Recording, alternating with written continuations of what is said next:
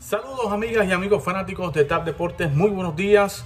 Hoy es el cafecito deportivo en una manera distinta porque hoy como país y el mundo deportivo se ha estremecido con la noticia del el púgil Félix Verdejo, quien se entregó anoche a las autoridades como el primer sospechoso y acusado de la muerte y el asesinato de Keishla Rodríguez.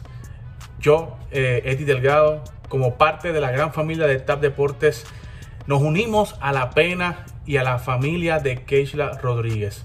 Estamos en contra de cualquier tipo de maltrato, sea físico, verbal, sexual, cyberbullying hacia la mujer. Queremos que este esfuerzo sea firme y que de una vez y por todas cese y desista el maltrato a la mujer, no solo en Puerto Rico, sino en el mundo. Félix Verdejo es acusado por las autoridades federales por secuestro, carjacking y asesinato a Keishla Rodríguez, quien se había eh, reportado desaparecida desde el pasado jueves, luego de que se había encontrado con Félix Verdejo para hablarle y notificarle que estaba embarazada del púgil puertorriqueño. Félix Verdejo se enfrenta a una pena máxima de pena de muerte.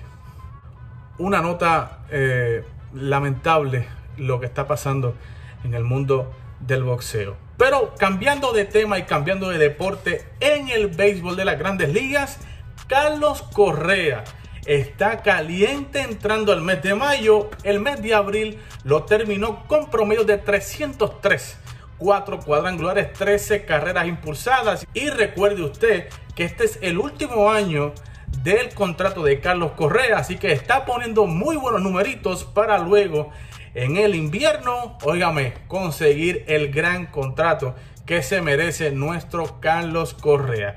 Y en la NBA regresó LeBron James o LeBron James, como le conocemos todos, en la derrota de los Lakers ante los Sacramento Kings, pero esta no es la noticia principal. La noticia principal la dio el propio LeBron James luego en conferencia de prensa cuando dijo que él piensa que no volverá a su 100% de capacidad en lo que resta de su carrera, algo que ha puesto a pensar a muchos analistas, a pensar a muchos fanáticos si ya empezó lo que es el declive de LeBron James como atleta luego de estas declaraciones. ¿Qué piensa usted? ¿Usted piensa que todavía LeBron James tiene la capacidad de mantenerse a un alto nivel o usted cree que ya LeBron James está advirtiendo a sus fanáticos de que ya la cuesta ha comenzado a bajar naturalmente? Tiene 36 años, es natural que comience a bajar la, lo que es el rendimiento de un atleta como LeBron James. Contáctenos en las redes sociales y no se pierda esta noche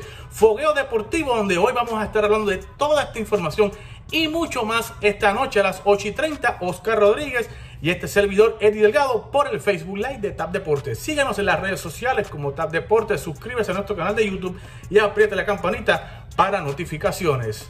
Desde Tap Deportes, Eddie Delgado.